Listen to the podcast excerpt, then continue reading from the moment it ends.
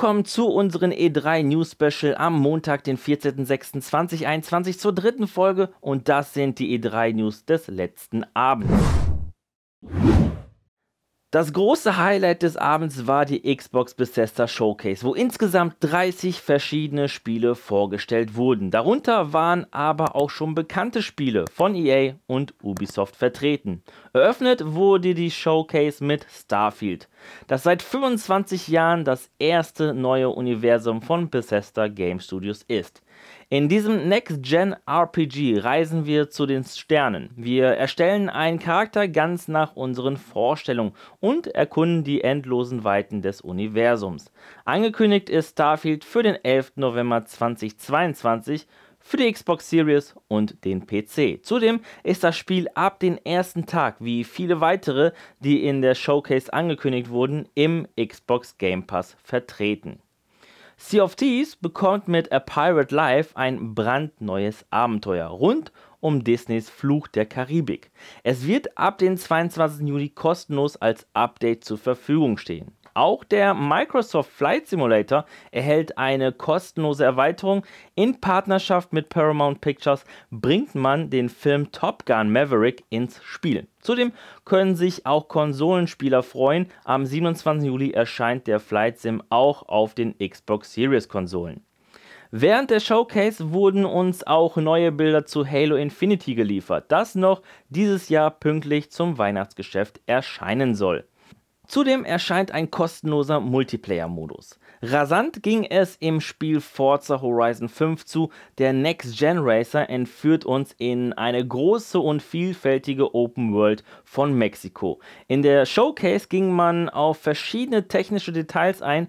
Es soll die größte Open World darstellen, die von Playground jemals erstellt wurde und diese dürfen wir ab dem 9. November genießen. Zum Schluss der Showcase gab es dann noch einen Open World Koop Shooter aus dem Hause Arcane Austin.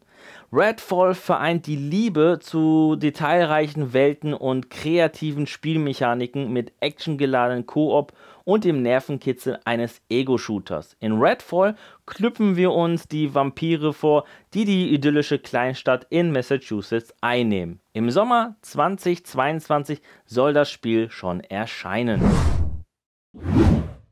Sehr in Ungnade bei den Fans ist die Showcase von Square Enix gefallen. Hier dominierte die Marvel-Präsentation von Marvel's Guardians of the Galaxy mit über 15 Minuten Gameplay. Zu viel für die Community.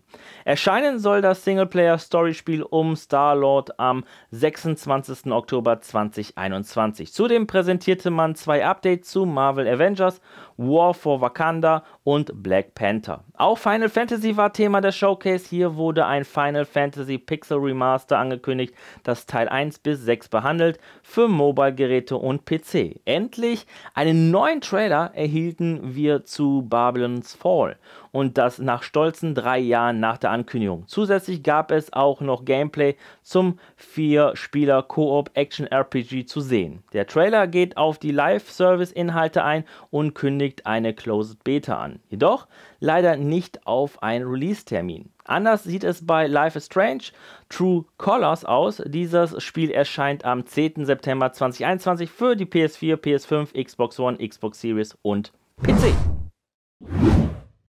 Die PC Gaming Show und die Future Game Show hatten auch einiges an Spiele im Gepäck. Zu viele, um auf jeden einzelnen Titel hier einzugehen. Dazu wird es noch einen gesonderten Artikel auf unserer Webseite geben. Jedoch auf ein paar möchte ich doch eingehen. Das Spiel Far bekommt einen weiteren Ableger mit Far Changing Tides, das mit starkem Wellengang und Atmosphäre beeindruckte. Im Spiel steuern wir Toe, einen Helden, der in einer überschwemmten Landschaft gefangen ist und kaum eine Überlebenschance hat. Auf der Suche nach einem verlassenen Schiff führt uns die Reise bis über den Horizont, während Toe verzweifelt nach Antworten auf die Frage sucht, was mit der Heimat passiert ist. Ende 2021 können wir diesem Rätsel nachgehen auf der Xbox Series, Xbox One, PS5, PS4, Nintendo Switch und PC. Auch der Weltkriegsshooter Hell Let Loose schaffte es zu beeindrucken. Der Titel soll am 27. Juli für den PC erscheinen, später unter anderem auch noch für die Xbox Series und PS5. Und neben dem Release-Termin hat der Entwickler Black Matter noch ein weiteres Geschenk in petto. Denn zum Launch erhält der Shooter weitere Schlachtfelder, die uns an die Ostfront nach Kursk und Stalingrad führen. Ja, das war die dritte E3 News-Folge zur E3 2021. Auch für morgen ist eine weitere Folge geplant. Und damit ihr sie nicht verpasst, abonniert diesen Channel und aktiviert das Glöckchen. Schreibt zudem, was bisher eure E3 Highlights waren, gerne in die Kommentare. Ich würde mich sehr freuen. Bis dahin, bleibt gesund und guten Loot euch. Ciao.